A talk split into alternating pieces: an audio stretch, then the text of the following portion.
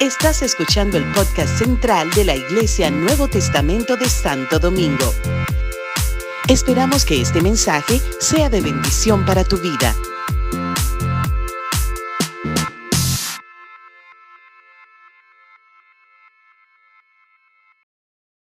Padre bueno, gracias. Gracias Señor, porque tú eres tan bueno y tan fiel. Levantamos a tus hijos delante de ti, Padre Santo, para que seas tú usándoles en esta mañana, para que seas tú, Señor, poniendo tu sabiduría en su boca. Dios mío, úsales para edificación de tu iglesia, que ellos puedan compartir tu obra tan grande en sus vidas, Señor. Ellos puedan, Señor, expresar lo que tu espíritu ponga en ellos. Quita toda, todo nerviosismo y que ellos con libertad puedan, Señor, hablar de parte tuya. Gracias por el regalo que ellos son al cuerpo de Cristo, a la iglesia. Bendíceles, bendice su casa, su hogar, sus planes, sus sueños, pero sobre todo su llamado y su servicio a ti, Señor tu propósito sea cumplido en su vida y a través de sus vidas, Señor, en este país donde tú les has establecido. Gracias por ellos. Bendícelos y háblanos, Señor. Trata con tu iglesia a través de tus hijos. En el nombre poderoso de Jesús. Amén y amén. Bienvenida, mi amada. Qué honor, qué honor. Honor para nosotros. Bueno, feliz y bendecido día para toda la iglesia. Nosotros, pues, imagínense, emocionados de estar hoy aquí y honrados, agradecidos del pastor Magdiel y de la pastora Carmen por darnos el privilegio de estar hoy aquí en el púlpito.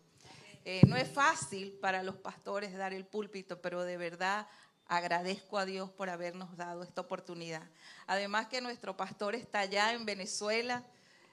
Eh, y yo le dije el domingo cuando lo estaba despidiendo, le dije, pastor, en Venezuela, más que necesidad de dinero, de comida, hace falta un pastor con un corazón tan grande y bello como el suyo. Sé que el Señor lo va a usar grandemente, que el Señor, porque lo que los venezolanos en este momento necesitamos es amor. Amor, amor, amor. Y que el Señor haya enviado a este hombre de Dios con un corazón de padre tan grande. No es casualidad, es el Señor llevando lo que decía la pastora, un refrigerio para su iglesia. Y para que sepan que, que no estamos solos, que hay mucha gente en el mundo orando por nosotros los venezolanos, deseando lo mejor para nuestra Venezuela. No es fácil salir de allá, no es fácil abandonar tu tierra, todo lo que Dios ha hecho con nosotros en Venezuela, no ha sido fácil abandonarla, pero los planes del Señor son mejores que los nuestros. Y aunque venga con tribulación, nosotros aceptamos lo que Él decida para nuestras vidas. Y aquí estamos, honrados del Señor y agradecidos y dispuestos a servirle, dispuestos a servirle. Eh, David yo somos una pareja de 31 años de casados. Hemos pasado por, por muchas pruebas, por muchos desafíos, pero cuando creíamos que todo estaba a punto de terminarse, de acabarse, vino el Señor y nos rescató. Y hace 15 años le servimos al Señor. Hace 15 años llegamos a los pies de Cristo.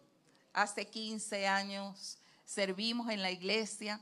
Hace 15 años somos líderes de matrimonios donde en el área donde el Señor nos restauró y nos rescató, ahí nos llevó a trabajar. Honrados a Dios por servirle. Y nos faltaría vida a nosotros para agradecerle al Señor por todo lo que Dios ha hecho hasta este momento, por David, por mí, por nuestra familia. De verdad que eh, y agradecido de hoy porque la alabanza, miren, si, si, yo hubiese estado de acuerdo con los muchachos de la alabanza, con el hermano que dio la palabra aquí, yo decía, Señor, tú eres maravilloso, tú eres grande, porque la alabanza estuvo precisa para lo que nosotros vamos a testificar y testimoniar esta mañana. Más que una palabra, nosotros venimos a dar fe de que Dios está vivo, de que Dios nos acompaña y está con nosotros. En las mayores pruebas, en las pruebas que ustedes menos se imaginan, porque David y yo estamos parados hoy aquí porque Dios existe. Porque si no, nosotros estuviésemos tres metros bajo tierra. Y voy a dejar a David para que continúe y más adelante pues ustedes van a saber por qué estoy diciendo esta palabra.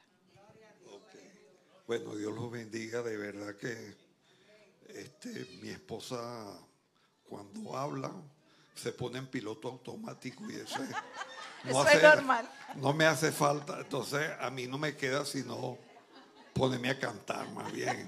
Eh, pero eh, vamos a compartir el, nuestro testimonio. Eh, bueno, un poco, muchas veces yo quisiera decirle que empezar el testimonio diciéndoles cómo llegamos nosotros a los pies del Señor, porque nosotros somos una pareja eh, normal, pues creíamos que nos la sabíamos todas, que una pareja que cree en Dios a su manera, una pareja que, que bueno, Dios sí, y nos nos persinamos y tal, nos encomendamos, pero realmente no conocíamos del Señor. Porque eh, ese Dios todopoderoso, ese Dios que hace de lo imposible posible, aquel que revierte cualquier diagnóstico, cualquier, cualquier realidad, Dios es está, está ahí para romper paradigmas, para romper... Mira, muchas veces nosotros somos el peor enemigo de nosotros mismos, pues, porque nosotros no creemos en la capacidad, en el poder que tiene el Señor, mi Señor Jesucristo. Amén.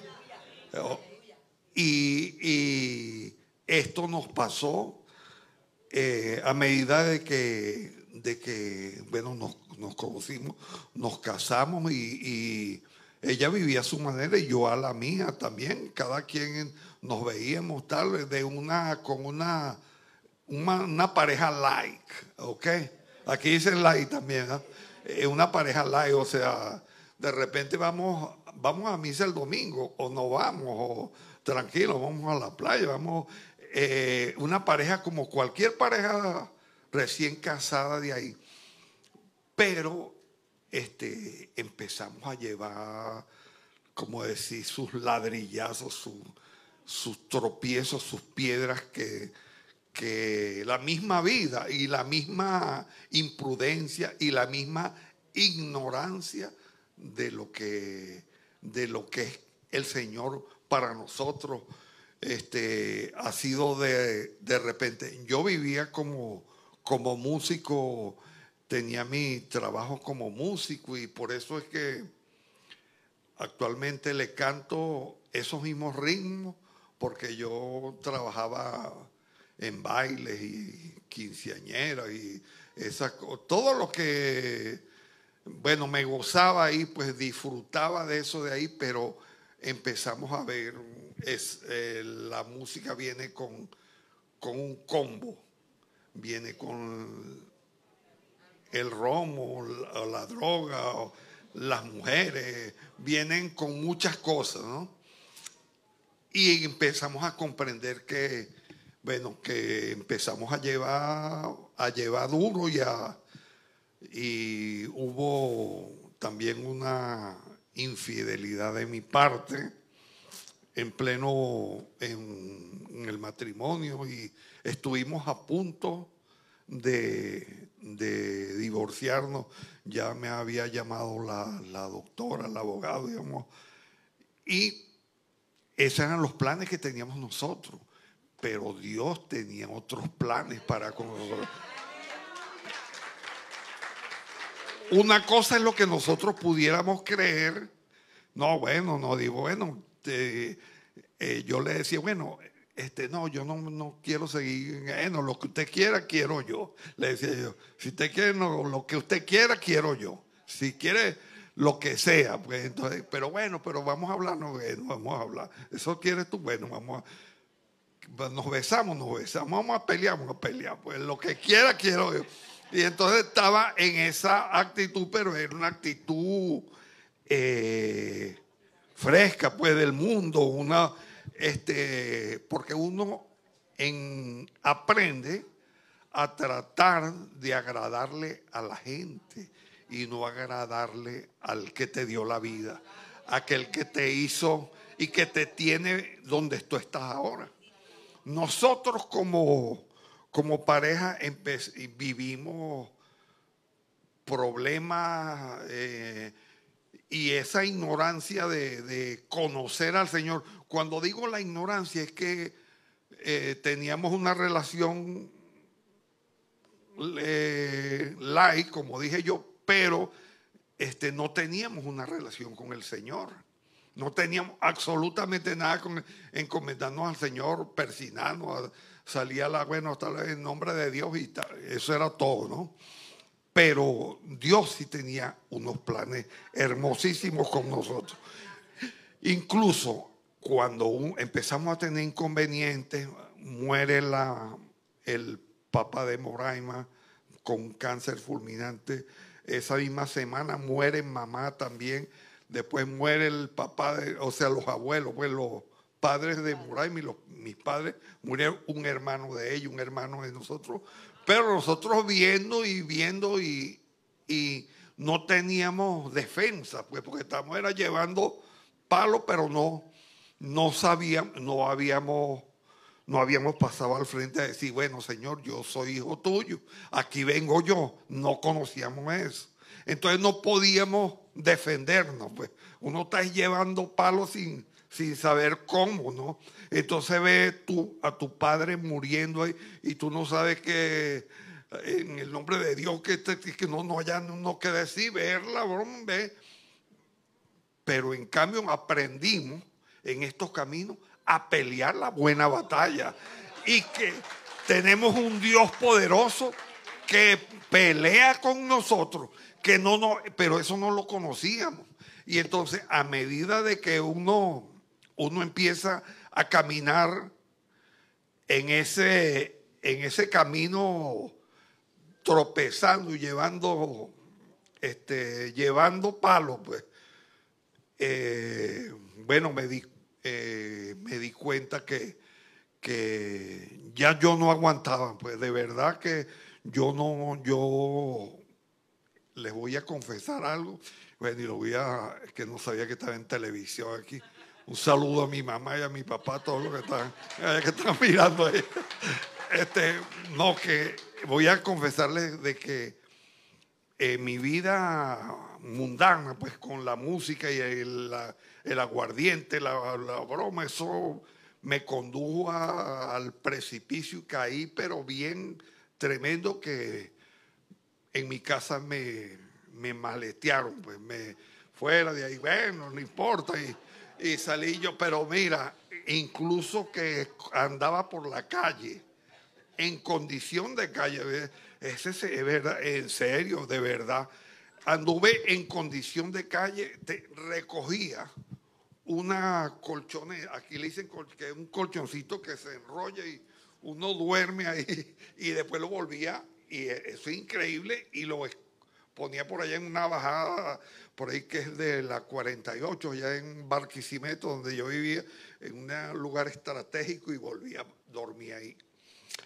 Este, lo tremendo de todo esto es que yo le clamé al Señor. Yo le dije, un día dije, Señor, yo con mis propias fuerzas no puedo seguir. No puedo seguir adelante, pero yo sé que tú me puedes sacar de aquí. Y yo creo en tu poder y creo en ti, Señor. Y empecé a, buscar de Dios. Mira, me, me, metí en una iglesia, en una iglesia cristiana, pues evangélica, pues entré ahí y me senté en medio, pero en una iglesia grande, como 800 personas sentadas y prácticamente una, una persona me acomodó y me puso y quedé en medio y yo miraba, entonces oyendo, las, la persona que estaba ahí era una pastora y en el momento que ella, yo andaba desesperado buscando a Dios y ella me miró y me señaló y me dijo, ella estaba ungida, estaba... En ese momento me dijo, Señor, usted, el de lente, el alto, no, no mire para atrás usted mismo. El Señor quiere y tiene un propósito contigo. Quiere y tiene un propósito con. Mire, yo, yo miraba, empecé a llorar y me dice, todo lo que tú le estás pidiendo al Señor, Él te lo va a conceder. Pero tienes que buscarlo a Él. En las manos de Él está. Bueno, yo dije, bueno, y este, nadie, la cámara oculta, no nada. Mira, entré y, y ahí me determiné, me salí de ahí a hablar con, con Moraima, este, porque en esa época, esa parte la voy a decir eh, este, eh, este, en, esa, en ese momento, nosotros, nosotros estábamos pasando por una situación bien tremenda, ¿no? Yo no tenía trabajo sino lo de la música, pero hay veces eso se, el mismo, la, eso es algo para, para que nosotros... Era sal y agua. Decimos nosotros los venezolanos, el dinero no rendía, era sal y agua porque él estaba, era del lado del otro polo. Del otro polo. No estaba No era del otro lado, porque yo no soy, yo soy un hombre serio. del, otro, del otro polo, pues, ok. Estamos claros ahí, ¿verdad? Ok. Este, bueno, no, porque es que está, que está eh. pendiente, que está, está claro ahí. Ok. Mira, cuando llego a mi casa, porque había una un amigo que me dijo, mira David, tú vas a, este, yo te tengo un trabajo, una broma, un, mall que iban a, de, de licorerías y de licores y, y para que tú trabajaras ahí en esa broma y lo iba a manejar porque mi padre este, en vida tenía un negocio y yo prácticamente trabajaba con él, esa es otra historia. Pero la experiencia que aprendí ellos me dijeron, no, tú eres el hombre para que manejes ese, pero era, eso era, vas a hablar con ese señor y tú no le vas a decir este, nada de Dios, nada de eso, sino que no, yo trabajo, yo soy, yo soy un trabajador, pero cuando me, me aparezco a hablar con el hombre, no, ya te va a pasar, el hombre tenía un cuadro con una botella, de la botella salía un rabito así, rojo, con una pullita, una broma y decía 666, decía. Y entonces cuando yo llego allá, bueno, y el hombre le dije, bueno, el tipo me dijo, mira, vas a librar los miércoles, vas a ganar, y vas, estaba ganando demasiado bien, me dice, hay que trabajar y hay que darle duro. Vas a librar los miércoles, sábado y domingo duro ahí. Bueno, yo y, y nosotros con las ollas boca abajo allá en la casa, yo dije, no, esta es mi salvación. Pero cuando llego por fin a, lo de lo de el Señor me dijo, tú empiezas el miércoles, te voy a poner en tal, tal. prácticamente estaba, llego a mi casa y le digo, mira, mi amor, vamos a, trabajar y eso. Y bueno, por un lado estábamos contentos, pero yo tenía esa conexión con la iglesia y me iba otra vez para allá, que Moray me decía, a hacer aquí que le gustó una evangélica ya, porque ese es lo único que lo atrae. Como yo, todo mi testimonio era de, pura, de, de todo menos de cosas buenas. Entonces me voy para la iglesia y, empecé a hacer una broma que se llama Los Siete Pasos de Libertad. Desesperado en, y le cuento a la, a persona que me estaba haciendo los siete pasos, me dice, no, mire hermano, usted no va a recibir ese trabajo. Llame por favor a la persona esa porque ese es un trabajo de licores donde hay demostradoras, hay la representante de tales. Bueno, eso no es de Dios. Entonces, bueno, y nosotros, yo dije, bueno, yo voy a hablar con Moray y le digo, mira, mi amor, este, yo decidí, no voy a agarrar el trabajo que me están ofreciendo. Y Moraima me dijo, vamos a creerle a Dios. me dio. Bueno, yo. Y nosotros, nosotros, eso activó, explotó la bendición. Porque yo, yo me esperaba, era que me ¿cómo estás loco? Vas a dejar de, ganar lo que vas a ganar y tal. confiamos en el Señor.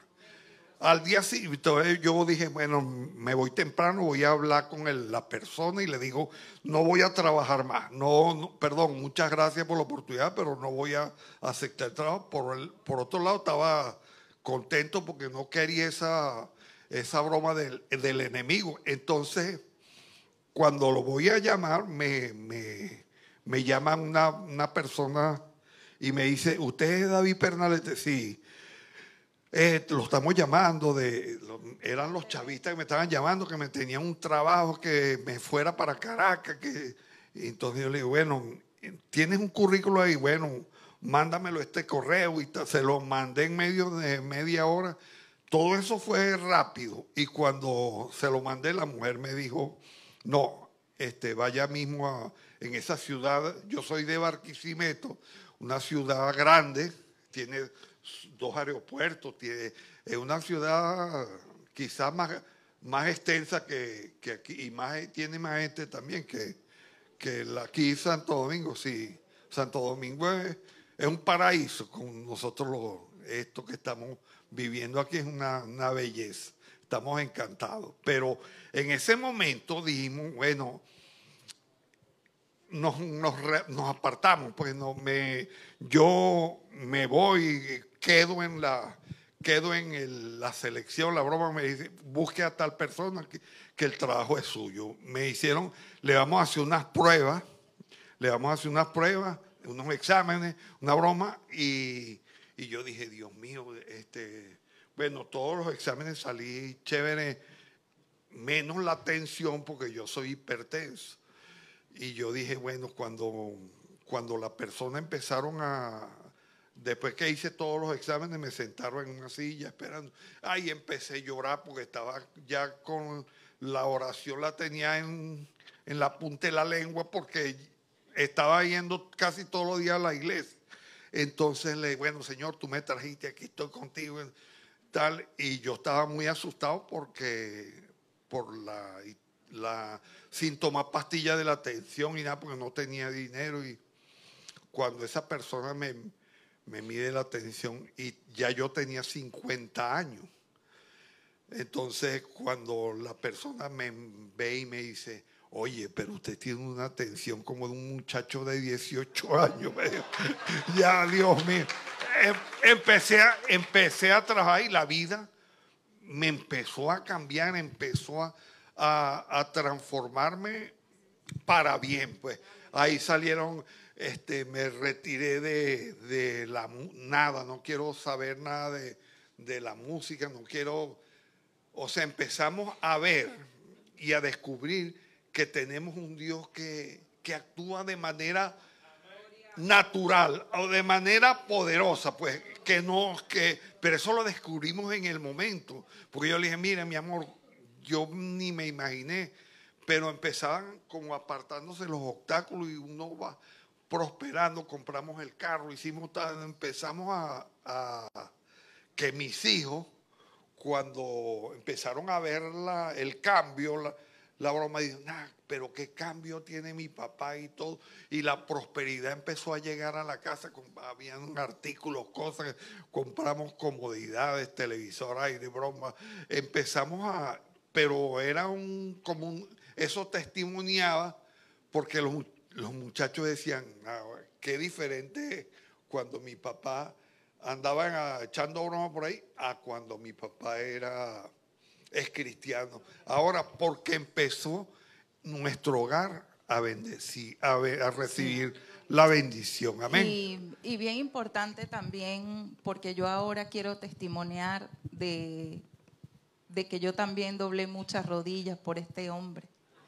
Le pedí mucho al Señor para que Él transformara su corazón, porque mi esposo es un hombre demasiado bueno y noble, pero el mundo lo tenía perdido. Y yo creía que con mis propias fuerzas, yo estuve 14 años luchando con mis propias fuerzas, desgastándome, llorando. Fueron noches de insomnio, de tristeza, de desilusión, porque mi familia es una familia, nosotros somos andinos, yo soy andina, David es guaro, David es de Lara y yo soy de Trujillo. Los trujillanos, los andinos, somos una familia de tradición. O sea, si se casan, se casan para toda la vida. Mi papá y mi mamá se casaron para toda la vida, solo la muerte los separó. Eh, hasta el final él estuvo con ella y ella con él, y ese era, ¿verdad?, el modelo que yo tenía. Yo, yo no podía pensar que yo me iba a divorciar o que yo iba a dejar a mi esposo o que yo iba a tener una familia sola, que yo iba a salir sola adelante. Además, yo soy pro familia. Siempre lo he sido y siempre lo he dicho. Las mujeres somos mujeres.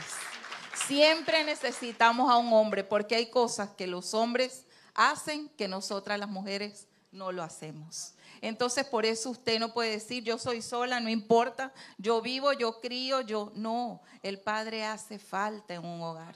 El padre es importantísimo para un hogar. Y si, es, y si Dios es un padre, imagínense ustedes como ese padre que no lo vemos, que no lo conocemos, que, que no, no podemos verlo, visualmente no lo vemos, pero que con su amor nos arropa y nos abraza tanto. Y hoy puedo decir, gracias Señor, gracias Padre, porque transformaste mi vida, transformaste la vida de mi esposo, rescataste una familia, porque la base, la base es el matrimonio. Si aquí nosotros dos estamos mal, toda la familia está mal. Si nosotros dos estamos bien, todo está bien. Si nosotros nos amamos y nuestros hijos de verdad se ven en nosotros, que de verdad nos amamos, de verdad, de realidad, porque no es que en la iglesia nos amamos y en la, casa, en la casa nos matamos, ¿verdad? Sí, que, que vuelen las ollas, los platos, eso volaba en mi casa. No sé si en alguna casa de ustedes volaban los platos y las ollas, pero en la mía volaban. Cuando yo no conocía al Señor, yo volaba platos, ollas, todos, de todo lo que yo, porque bueno, porque tenía mucha rabia, tenía mucha rabia, estaba, estaba muy deprimida. Y, y bueno, imagínense, una mujer celosa, que no puede hacer? Puede hacer muchas cosas, por eso uno tiene que decirle, Señor, líbrame, líbrame de que yo pueda tener ese rencor por dentro, de que yo pueda sentir eso por alguien, porque la infidelidad de David me hacía de alguna manera odiar a esas personas. Y entonces después, imagínense para, para nosotros, como mujeres, después nosotros restaurar el corazón, restaurar el amor, porque yo no lo quería ver ni en una pintura de grafito, pues, ni de lápiz. Sí, así, sí, literal, literalmente. Yo pensé que yo lo había dejado de amar, que yo lo había dejado de querer, que, que ya yo, que yo me iba a quedar sola con mis hijos y ya. Yo dije, bueno, yo me quedo sola para toda la vida, pero no, pero el Señor tenía otros planes. Miren, y hoy agradezco tanto a Dios, porque sin este hombre yo no hubiese podido estar aquí. Él es mi compañero, mi complemento, mi amigo, mi esposo, mi novio, mi amante. Eh, él, él ha sido eso que dice la Biblia. Cuando uno se cae, siempre es bueno dos, porque uno se cae y el otro está para sostenerlo. Y de verdad que gracias Señor por este hombre que me regalaste, porque doy testimonio fiel de que el Señor transforma. Solo Dios. Y hoy exhorto a las mujeres que están hoy aquí, que quizás puedan tener alguna situación con sus esposos ruéguenle al Señor, entréguenselo a Dios. El día en que yo dejé de luchar con mis propias fuerzas, el Señor dijo, es mío, hija, y yo te voy a regalar a un esposo nuevo. Este hombre que está aquí a mi lado hoy no es el mismo con el que yo me casé. Es un hombre renovado, un hombre nuevo. Nadie cree que tiene la edad que tiene porque el Señor le ha dado una gracia y una bendición impresionante. Y, cada día lo amo más. y lo necesito más. Antenoche que estuve con una compañera de trabajo acompañándola y yo me quedé en otro, en otro sitio que era desde hace año y medio, por primera vez yo me quedo que no está él. Yo le dije, gracias Señor, porque llegar a esta edad de nosotros con un compañero es la bendición más grande que Dios le puede dar a uno. Los hijos se van, los hijos hacen sus vidas y nosotros tenemos que estar orando y expectantes de lo que ellos van a hacer. Nunca interviniendo en sus vidas porque solo el Señor hace la obra. Muchas veces nosotros las madres queremos cambiarle la vida a los hijos. Queremos transformarle la vida a los hijos. Queremos que nuestros hijos vivan nuestra vida o la vida que nosotros queremos para ellos. Pero tenemos que soltarlos para que ellos puedan también aprender y para que el Señor también pueda obrar en sus vidas. Porque si tú no te tropiezas, no puedes conocer a Dios, lamentablemente. El Señor nos llama con cuerdas de amor, pero nosotros no podemos entender eso. Hay mucha gente que llega a los pies de Cristo desde que era un niño, así como decía la pastora hoy y, y, nuestro hermano, desde que son niños y Dios le dio esa bendición. Pero la mayoría de nosotros llega por lo que siempre dice mi esposo, por un ladrillazo. Porque si él no tira un ladrillo y tú dices, páralo, que ya va, vamos a hacer un alto. Entonces, no puede hacer la obra en ti. Y mm, David le cantaba al mundo salsa, ahora le canta a Cristo salsa. Es un adorador cristiano. Eh, bueno, yo soy su fan número uno, no puedo ahí, sí. Eh, ya ustedes pues alabarán a Cristo con él. Va, va, a cantar ahora una canción para luego seguir con la otra parte del testimonio, pero quiero que puedan sentir esta canción en su corazón, esta adoración, porque no es una canción, es una adoración que le regaló el Señor y le quedó perfecta, así como cuando usted va y se compra un vestido que se lo mide y le quedó perfecto y que no le tuvo que hacer nada. Así está esta canción para la vida de David Pernalete. Ok, eh, no, bueno. Eh nos vamos a, al monte Sinaí cuando estaba Moisés parado frente a la montaña, porque él, tenía que entrevistarse con el rey de rey, él tenía que subir allá y, hablar con... ¿Se acuerdan de esa parte que, que, él bajó con el rostro resplandeciente porque fue la primera persona que tuvo contacto y que todas las personas tuvieron que oír la voz de Dios en una nube. El que lo vio fue nada más que Moisés, ¿no? Más nadie. Después, yo te saqué de Egipto, yo te. y, y confía en mí. Y de esa manera, con esa voz, con. Él subió a la montaña. Dice: Me voy a la montaña cuando quiera, mi hermano. Este tema se llama Me voy a la montaña y es el tema que me acompaña en casi todas. Alábalo.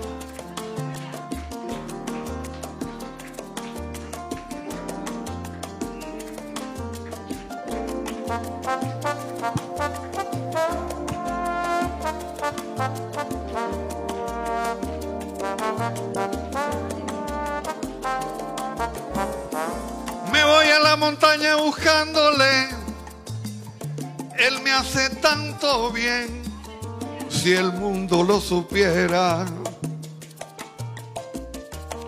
Y si supiera también que Él entregó su ser para que nadie muera. Me voy a la montaña buscando paz. Estoy tranquilo allí rodeado por el viento. Y una figura empiezo a ver.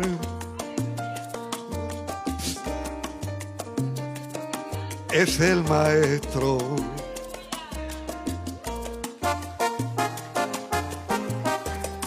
Hay que volver a conversar con Él. Oír su voz, tocar sus manos. Ese buen Jesús ya no está en la cruz. Sigue iluminando con su luz. Hay que volver a conversar con Él. Oír su voz, tocar sus manos. Ese buen Jesús ya no está en la cruz. Sigue iluminando Sigue iluminando y sigue caminando con nosotros. Gracias Padre, porque dejaste la cruz. Un día en la montaña le pregunté, Señor, y en mi lugar, dime qué harías.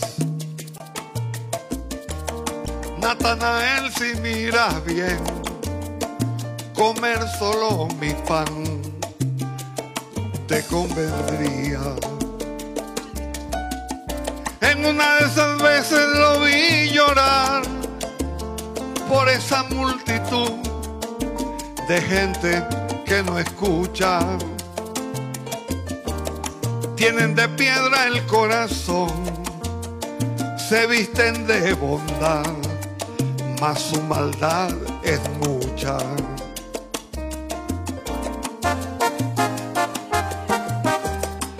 Que volver a conversar con él.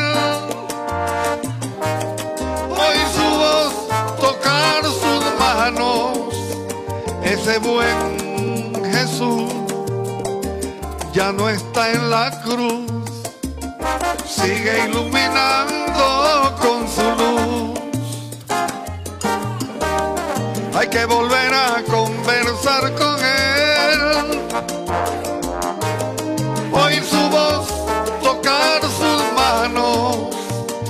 Ese buen Jesús ya no está en la cruz, sigue iluminando con su luz.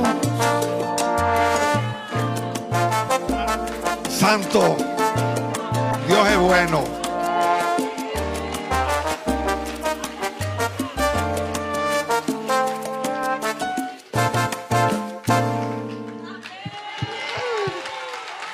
Bueno, ese, ese aplauso para el Señor, de verdad que Él hace posible lo imposible. Él hace posible lo imposible. Y confiamos en el Señor. Este, eso que le pasó a Moisés, porque Moisés no se creía capaz de, de ir a no, no me pongan a mí en este plan, porque yo no.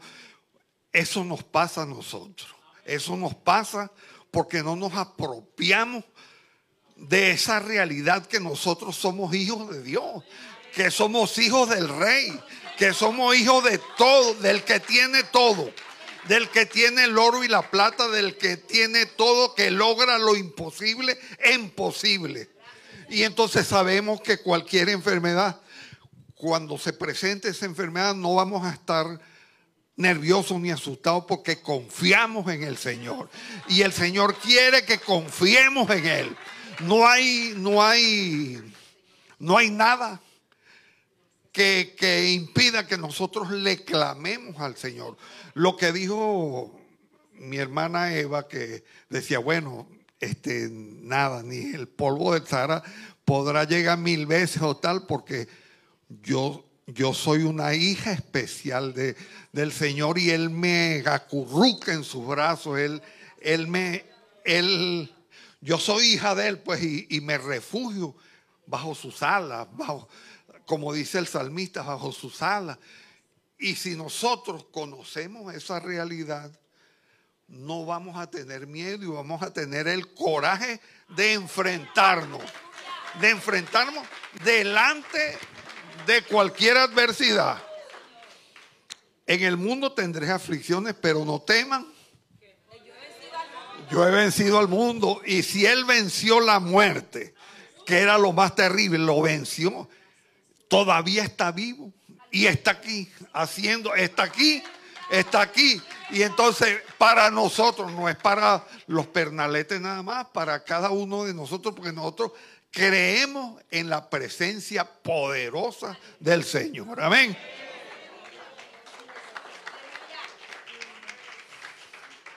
No sé, eh, ya se había restaurado el matrimonio, teníamos trabajo, David estaba trabajando en la compañía anónima Teléfonos de Venezuela, yo era profesor universitario, no faltaba nada en la casa, todo estaba bien. Eh, el Señor obrando, nosotros trabajando en la iglesia, enamorados del servicio para el Señor. Y llegó la declave de Venezuela. Eh, llegó la guerra. Nosotros los venezolanos hemos vivido tantas situaciones que, que lo que yo les decía ahora, lo que nos hace falta amor porque el corazón de muchos se ha enfriado. Porque hemos vivido tantas circunstancias y tantas cosas que ya no nos sorprende nada. No es sorpresa otra comida que falte, no es sorpresa el dinero que no esté, no es sorpresa que no puedas comprar ropa, no es sorpresa que no puedas comprar zapatos, no es sorpresa nada. Y para muchas madres venezolanas nos tocó lo que me tocó a mí de ver partir a mis hijos, de irse de nuestra casa donde no faltaba nada, donde todo era todavía jóvenes, muy jóvenes, recién graduados de la universidad, María Andreina recién graduada de bachiller, mi hijo se vino un año antes que mi hija, yo tengo dos hijos, David Alejandro y María Andreina. Em, salieron de la casa se vinieron de la casa. Imagínense, para un padre y para una madre, nosotros los venezolanos somos muy amorosos, muy querendones, muy, muy de familia, muy de casa. Nosotros no viajábamos. Si viajábamos era para pasear, pero decir que nosotros íbamos a dejar nuestro país, que nos íbamos a ir a otro país, no, porque nosotros lo teníamos todo. No necesitábamos nada. Pero fíjense, no hay, no hay nada que sea realmente sustentable en el mundo. Yo trabajé 25 años en la universidad y cuando me jubilé no me dieron un bolívar, bueno, un peso, porque el bolívar se devaluó tanto que mi sueldo se quedó en nada. Entonces, de dinero se había perdido todo y David y María nos habían robado la camioneta, eh, para, para, poder comer había que hacer unas colas interminables, nos levantábamos a las 3, 4 de la mañana para ir a hacer cola y comprar dos harinas, dos pastas, para comprar lo que pudieras comprar, lo que pudieras comprar. Les cuento, hermanos, que el Señor jamás nos abandonó en medio de esa de esa escasez tan grande que vivió Venezuela. Yo nunca pude decir en mi casa, no comimos. Quizás no, no comíamos las tres veces, pero nunca dejamos de comer. Eh, y mi hijo el mayor, que ya se había graduado en la universidad, dijo, mamá, yo me voy. Yo no puedo seguir aquí ¿qué voy a hacer aquí? Llegaron las guarimbas, María Andreina tuvo que dejar la universidad porque David trabajaba en una compañía que era del gobierno y entonces cuando él pasaba por las guarimbas, que la candela llegaba casi al techo aquí, guarimba es mm, que queman cauchos, como huelgas, algo así. Protesta, la gente protestando, ¿verdad? Entonces la candela llegaba casi al techo. Y agarraban cauchos, piedras, palos, lo que encontraran y hacían un fuego inmenso. Y varias veces lo intentaron eh, agarrar a él porque él iba en el carro oficial del, trabajo y varias veces lo, querían agarrar para entonces quemar el carro, etcétera, etcétera. Era muy peligroso que María Andreina fuese a la universidad y la fuera a buscar a su papá. Imagínense nosotros con esa cosa en el corazón que no, que no podíamos con eso. Y dijo Davidito, ya se había venido para acá, para República Dominicana, nadie, nadie sabe dónde va a estar sus últimos tiempos realmente. Yo nunca me imaginé que iba a estar aquí, pero Dios tenía, tiene un propósito. Yo sé que Dios tiene un propósito de habernos traído para esta tierra.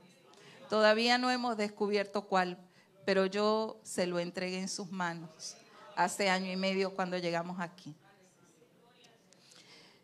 Se vino David, se vino María Andreina, eh, estaban aquí trabajando. Eh, eh, los, los, comienzos para todo el mundo fueron muy difíciles. Para mi hijo, después nos contaba él testimonios de cómo el Señor lo había guardado de dormir en la calle, de cómo el Señor lo había guardado para tener alimento, de cómo el Señor, bueno, lo había, había, lo había provisto de lo que necesitaba. Me dijo un día, mamá, Dios nunca me abandonó. Me dijo, mamá, Dios nunca me abandonó. Miren, a mí me quedó eso grabado en el corazón. Porque alguien le haga un favor a tu hijo es lo más grande que tú puedas tener. Y yo le agradezco tanto a Dios que nunca los abandonó. Siempre estuvo con ellos. Hasta en los momentos más difíciles. Eh, y decía eso, David decía, Dios nunca nos abandonó.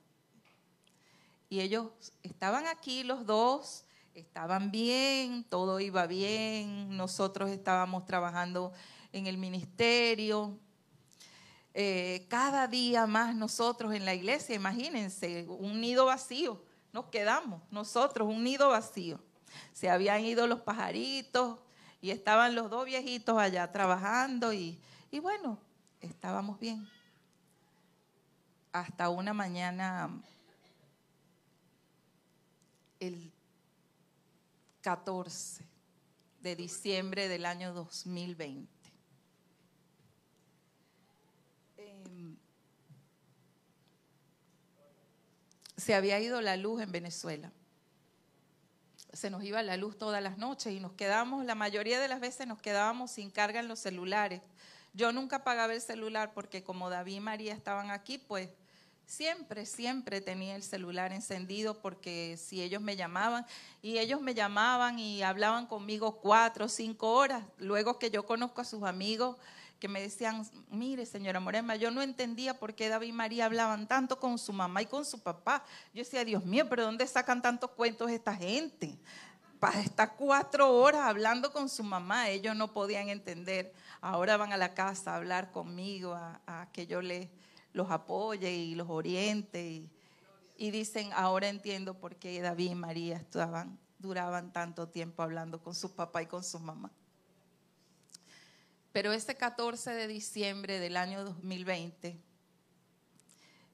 me llamó David Alejandro a las 7 de la mañana porque el celular, a esa hora llegó la luz y yo lo encendí, que había ocurrido un accidente. María Andreina, mi hija de 23 años, había tenido un accidente y había partido con el Señor. Mi hija murió aquí en República Dominicana el 14 de diciembre del año 2020. Plena pandemia. Aeropuertos cerrados vuelos cerrados, aeropuerto cerrado. Esa es mi hija. Ella es mi hija. Ella es mi bendición.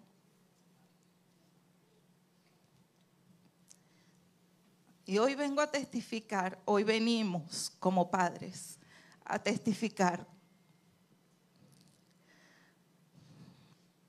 Porque ella es un milagro y porque Dios jamás la abandonó. Mi hija tuvo lo mejor. Yo le decía mi reina, porque era mi reina, es mi reina. Sigue siendo mi reina para toda la vida. Pero era mi compañera. Con ella se murieron mis, mis nietos mi esperanza. Y el dolor de perder a un hijo es un dolor contra natura, dicen los psicólogos. Es contranatural, porque tú eres viudo si tu esposa se muere, huérfano si tu mamá y tu mamá se mueren. Pero si tu hijo se muere, ¿cómo te llamas? ¿Qué dices?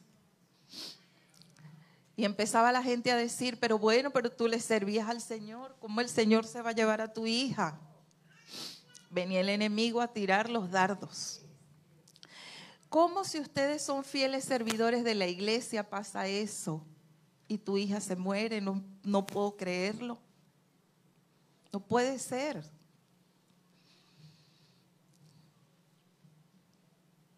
Yo hablo por mi dolor de madre, porque el amor de una madre es el amor más grande del mundo y es el amor más parecido al amor de Cristo. Nosotras las madres tenemos un amor que no tiene, no tiene reparo. Yo nunca le dije, Señor, ¿por qué a mí? ¿Por qué yo? ¿Por qué si yo te sirvo? ¿Por qué me hiciste eso? No, nunca se lo dije. Yo estaba desesperada, pero siempre dije, Señor, por favor, llévame con mis hijos. Llévame, Señor, a darle el último adiós a mi hija. No permitas que yo no vea a mi hija por última vez. Llévame. Y hermanos, comenzó una campaña que sé que lo hizo el Señor porque nosotros ¿Cómo lo hacíamos? No, en mi casa nadie era periodista, yo no conocía periodistas, bueno, pero comenzó una campaña aquí en República Dominicana porque ese accidente fue viral. Eso fue demasiado sonado, ese accidente de esa muchacha venezolana que murió en una moto. Ella iba con un motor que era el señor que la que la llevaba a hacer diligencias y eso. Yo cuando llegué aquí decía, pero ¿por qué María anda en moto? Yo no puedo entender eso si nosotros no nos montamos en moto. Es que aquí todo el mundo anda en moto. Muchacha, y yo cada vez que veo una muchacha montada en una moto bien bonita, bien arreglada, digo, por eso era que mi hija andaba con él. Y de ahí se desencadenó el amor de Dios. Esa muerte desencadenó el amor de Dios para con toda mi familia, porque mi hijo estaba solo aquí. No tenía nadie, solo, con sus amigos, con los amigos de María Andreina. María Andreina era una artista, dibujaba y se estaba haciendo un nombre en República Dominicana. Y mucha gente la apoyó de su gremio de artistas para que nosotros pudiéramos estar aquí. Ah, no teníamos pasaporte porque el pasaporte en Venezuela se vence y hay que hacer un vía crucis para poderlo renovar. No teníamos visa para venir para República Dominicana hay que tener una visa. Si no tienes visa no puedes entrar no teníamos el dinero porque para venir para acá había que hacer una proeza o irnos por trocha por Colombia y estaba el COVID en su pleno apogeo. Eh, nosotros los dos somos hipertensos, eh, darnos eso por la trocha era tirarnos a, a morirnos, a que de repente nos diera el COVID, etcétera. No teníamos el dinero para llegar aquí, los aeropuertos estaban cerrados, no había vuelo. ¿Qué hacemos? Nos vamos, yo le dije al, eh, eh, María murió el lunes. Yo le dije el lunes en la noche a David, David, mañana nos vamos para Caracas. Nosotros somos de Barquisimeto, una ciudad que queda cinco horas de la capital de Venezuela, que es Caracas. Ese día salimos eh, a las nueve de la mañana. No salimos en la madrugada para Caracas, porque en Caracas es donde hacen todas las diligencias de la visa, del pasaporte y todo lo demás. El jefe de David, que, trabajaba en la CanTV, llamó al presidente de, del SAIME, que es donde nosotros hacemos lo de los pasaportes de extranjería, y pudimos, ese señor llamó a David el jefe de extranjería llamó a David al siguiente día y le dijo, ¿dónde están? Estamos aquí en Caracas. Bueno, diríjanse a tal sitio, allá los van a atender, van a hacer el pasaporte. Hicimos el pasaporte. Eh, el, el cónsul de aquí de República Dominicana se comunicó con mi hijo y le dijo, les voy a dar la visa a tu papá y a tu mamá sin que paguen ni medio. La visa dominicana la van a tener para que puedan venir a darle el último adiós a María Andreina. Pero había algo muy importante, no habían vuelos. Y no había cómo que María Andreina nos esperara porque cuando veníamos no sabíamos. Y a David Alejandro se comunicó la dueña de Jardines Memoriales, que también es venezolana. Y le dijo, David, no te preocupes por nada, que María Andreina va a estar aquí en Jardines Memoriales hasta que tu papá y tu mamá puedan venir. Nos, nos esperó ocho días. En ocho días el Señor consiguió el pasaje, el Señor consiguió el dinero, abrimos un GoFund, el Señor consiguió el dinero, el Señor consiguió la visa el Señor consiguió el viaje.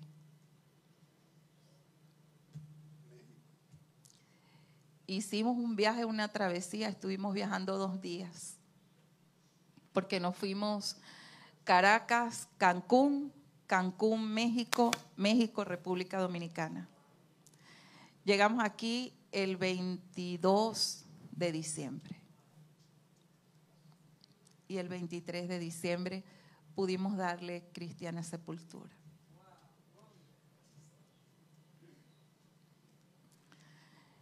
Eh, mi hijo me llamaba y me decía, mamá, lo vamos a lograr. Mamá, lo vamos a lograr, tú vas a venir. Tú vas a venir, lo vamos a lograr. Dios nos está acompañando, mamá. Dios está haciendo tu viaje, no te preocupes. En medio de su dolor, me grababa me grababa ya donde era el jardín memorial y me decía, mamá, mira donde vamos a dejar a María Andreina. Es un parque, es un paraíso, es un palacio, como a ti te hubiese gustado. Y así fue. Y cuando llegamos aquí al aeropuerto, nos estaba esperando la prensa, porque mucha gente abogó porque el responsable de la muerte de mi hija saliera a la luz, porque ese hombre la impactó y se dio a la fuga. Hasta hoy, 19 de julio, año y medio después, no sabemos quién fue. Pero el Señor sí sabe quién fue y yo confío en su justicia divina. Y no tengo rencor en mi corazón. Le pido al Señor que bendiga a esa persona y que antes que esa persona parta, lo pueda conocer a Él. Pueda arrepentirse, porque por humanidad Él ha podido pararse y darle auxilio a mi hija. Y aquí es cuando cuando yo quiero decirles, hermanos, no hay nada imposible para Dios. No hay nada imposible para Dios. Para todo el mundo era imposible que llegáramos a República Dominicana, pero para Dios no era imposible. Y que los anhelos del corazón de una madre, el Señor los responde porque sí y porque sí. Si usted en este momento tiene una situación difícil con su hijo porque usted cree que está en malos pasos, o porque no viene a la iglesia los domingos, o porque no hace lo que usted quiere que haga, o porque no estudia la carrera que usted quiera que estudie, entrégueselo al Señor. Para usted es imposible luchar contra eso, pero para Dios no lo es. Y apoyen a sus hijos, ámenlos. Yo le agradezco a Dios haber amado a mi hija con todo mi corazón y que ella sintiera mi amor así fuese en la distancia, porque yo era su admiradora número uno, su fans. Cada, cada arte que hacía, yo le escribía y le decía, mi amor, tú eres lo máximo. Entonces, amen a sus hijos, señalen los menos. Miren, no podemos criar hijos perfectos porque nosotros somos imperfectos. Nosotros los echaríamos a perder porque nosotros somos imperfectos. El Señor no quiere un perfecto, el Señor quiere un corazón dispuesto. Entonces, ámenlos, quiéranlos, acéptenlos tal como son.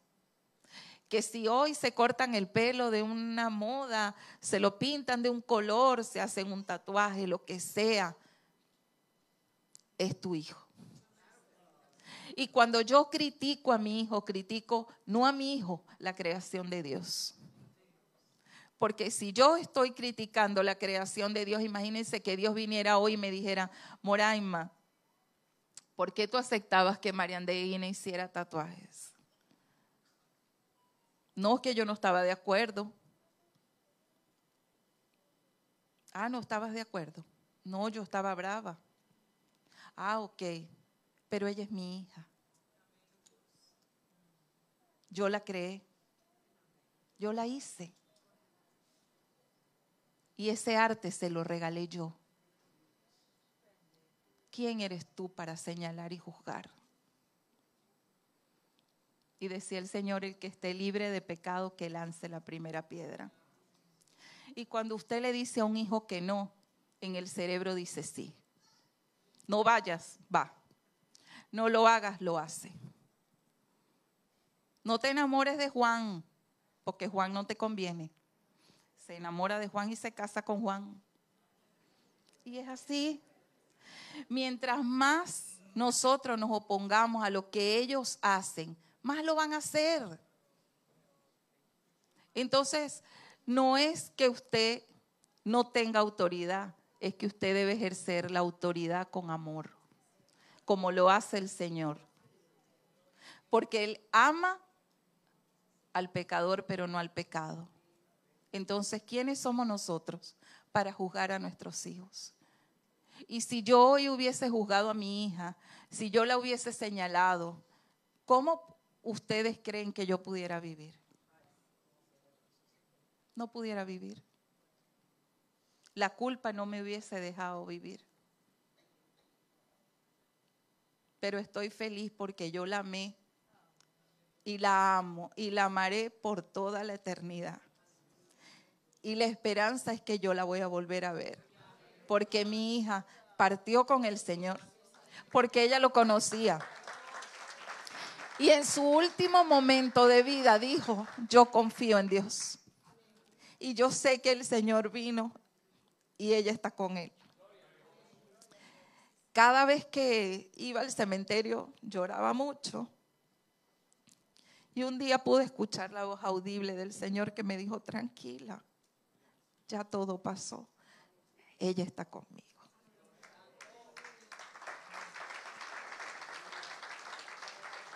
Entonces hoy digo, vale la pena trabajarle al Señor. Vale la pena esforzarse y servir. Vale la pena tener un corazón dispuesto para estar, para hacer. Vale la pena porque este hombre es un, un reflejo de que Dios existe, está vivo.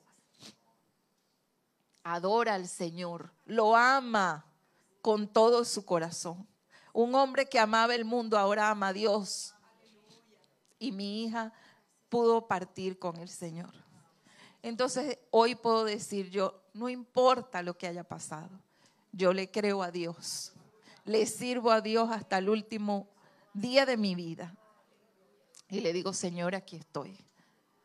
Haz con nosotros lo que tú quieres hacer. Los exhorto, iglesia, los exhorto, hermanos, a que ustedes puedan creer y confiar en el Señor porque la fe es lo más grande que nosotros podemos entregarle a Dios.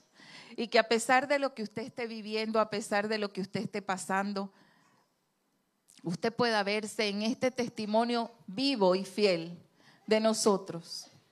Sin Dios no estuviésemos aquí. Sin Dios no hubiésemos podido hacer nada.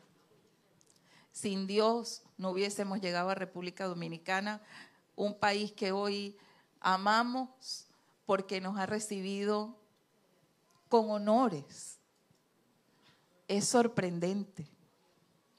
A pesar de que mi hija murió aquí, mucha gente me decía, tráetela, no te quedes allá, allá te la asesinaron. No, era aquí donde el Señor nos quería. Y gracias a todos los dominicanos por el respaldo y por el apoyo, por el amor que nos dieron para que nosotros pudiéramos llegar a este país. Gracias Señor por República Dominicana. Los bendecimos. Y ahora lo sentimos parte de nuestra vida. Ahora nos sentimos dominicanos y todavía no hablo como los dominicanos, me falta.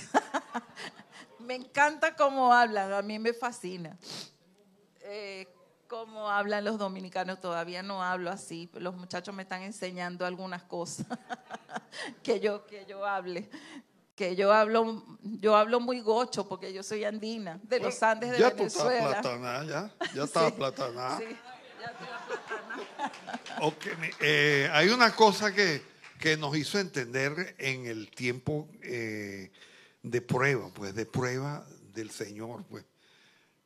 Y me preguntaba y nos preguntábamos, ¿cómo hace la gente para vivir sin Dios? ¿Cómo hace la gente para caminar sin Dios? Eh, yo no, yo no puedo entender cómo puede hacer la gente que le falte Dios, cómo vive. Porque, mira, eh, nosotros como dice, vámonos a, a, Primera de Pedro.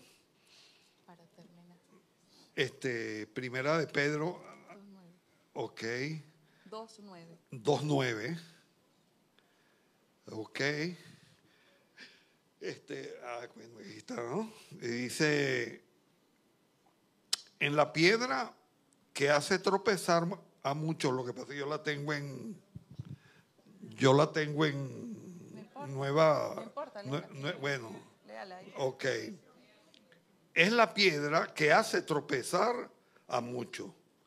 Es la roca que hace que te hace caer.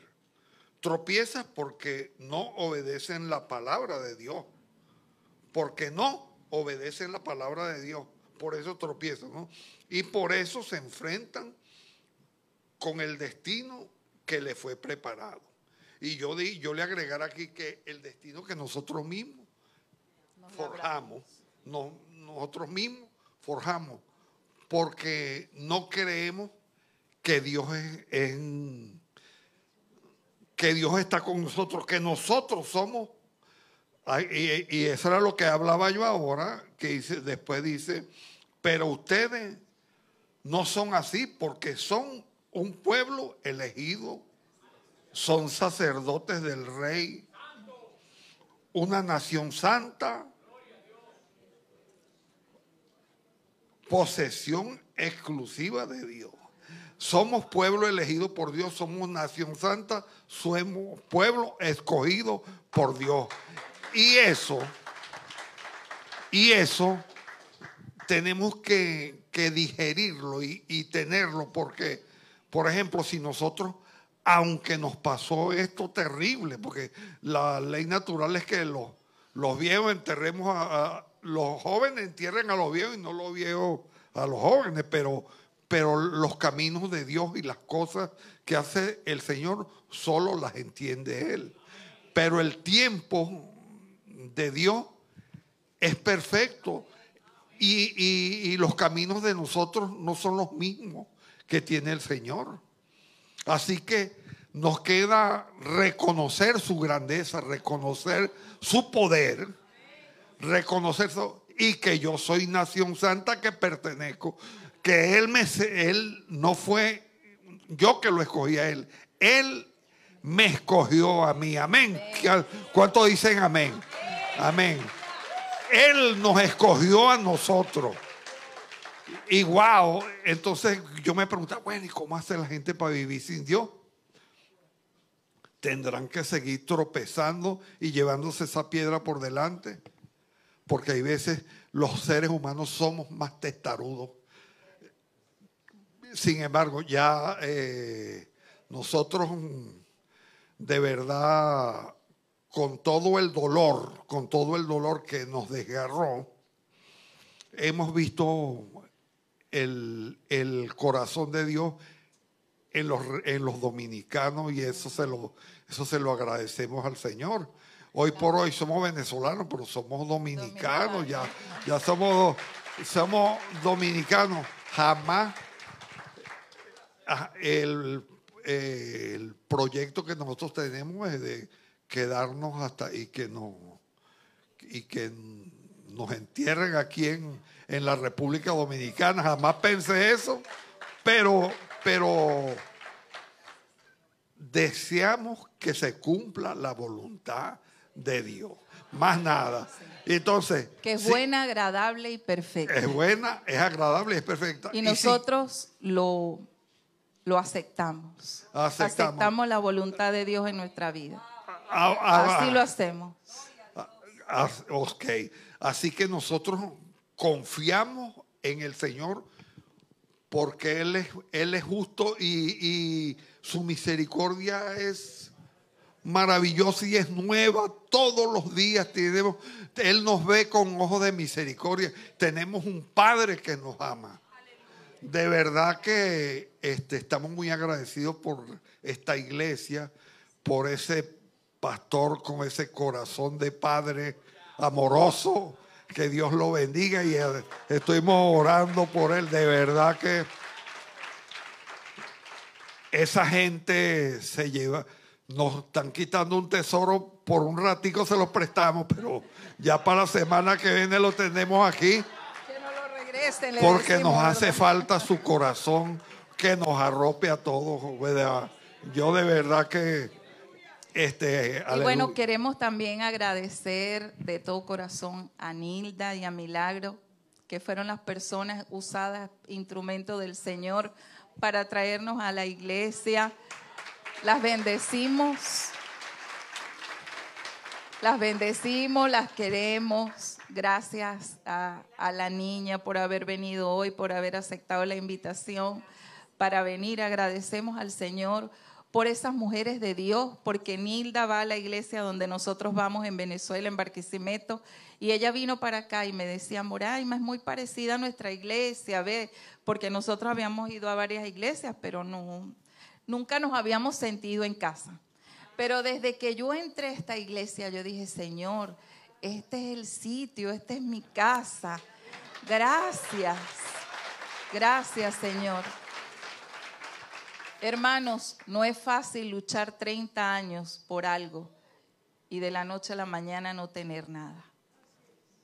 Aquí llegamos con una maleta, con el corazón destrozado y sin nada sin nada. Lo dejamos todo en Venezuela.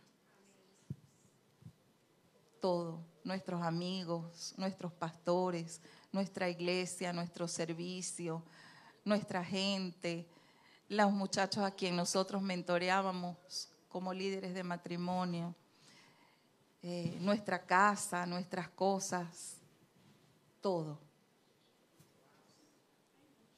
Perdimos todo como Job pero aquí seguimos y estamos en victoria.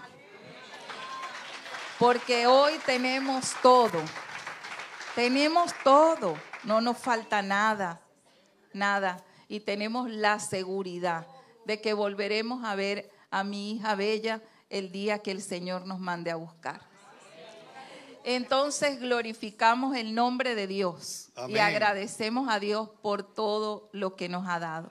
Y para despedirnos, eh, ya va, no vas a presentar la canción. Ah, no lo presento, no, la presento. Eh, mira, eh, vienen tiempos mejores. Amén. Cristo viene. Cristo viene pronto. Ya hay señales, hay señales de que Cristo está a la postrimería. Y de verdad que nosotros celebramos por aquellas personas, no, bueno, son muchos los llamados y pocos los escogidos. Ganémonos ese boleto, ese boleto. Ganemos el boleto, la oportunidad de conocer el, la nueva Jerusalén, el tercer cielo. Este, este, este tema, imagínate, se llama Móntate en el tren del Señor. Resulta que nosotros queremos, decimos con la boca, yo me voy con el Señor, yo me voy con el Pero tenemos que ser galardonadores, ganarnos el galardón, el Señor no los quiere dar. Y está y tiene las manos así para que no, pero nosotros tenemos que ganarnos ese galardón. ¿Quiénes se van a ganar ese galardón de los que están aquí? ¿Quiénes, se, ¿Quiénes quieren ese boleto? Bueno, vamos a escuchar. Móntate en el tren del Señor.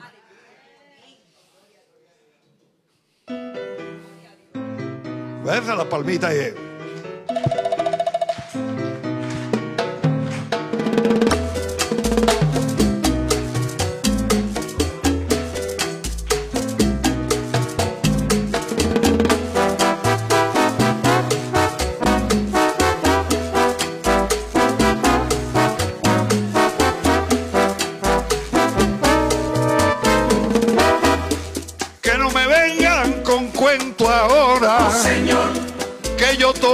Esa decisión.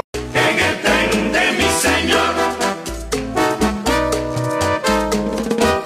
Él te ofrece cosas lindas. Oh Señor. Y te trata de engañar. Es mi Dios. Cuídate del enemigo. Oh Señor. De su astucia y su maldad. Móntate mi hermano en el tren de mi Señor.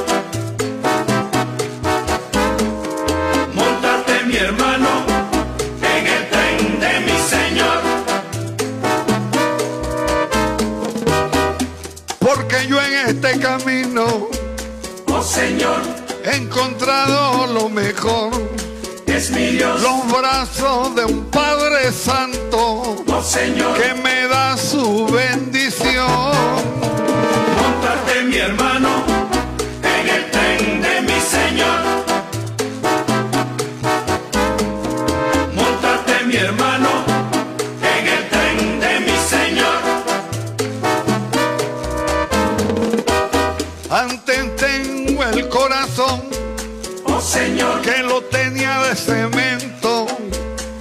Mi Dios, pero estoy ahora en la iglesia, eh. oh Señor, es que el nuevo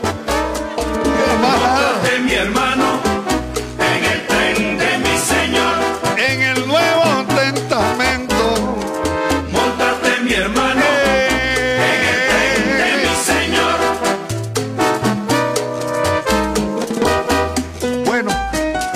tiene a Dios no le falta.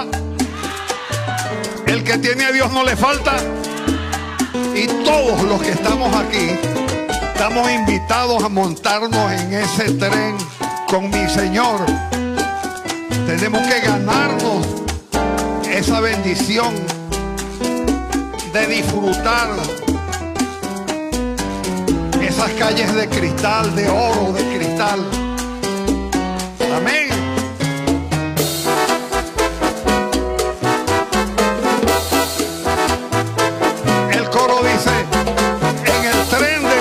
Señor, eso es todo. Y me acompañan ahí. en el tren de mi Señor. Montate en el tren ahora. Tren de mi Señor. Porque yo te así. En el tren de mi Señor. Montate, que montate, que montate. mi Señor. Que montate en el tren. En el tren de mi Señor. Ahí hay una puerta angosta. Tren de mi Señor. Por esa puerta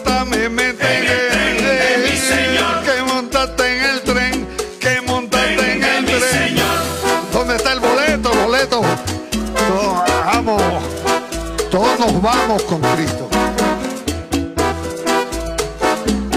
A mí me quedó todavía la bailadera de- del mundo.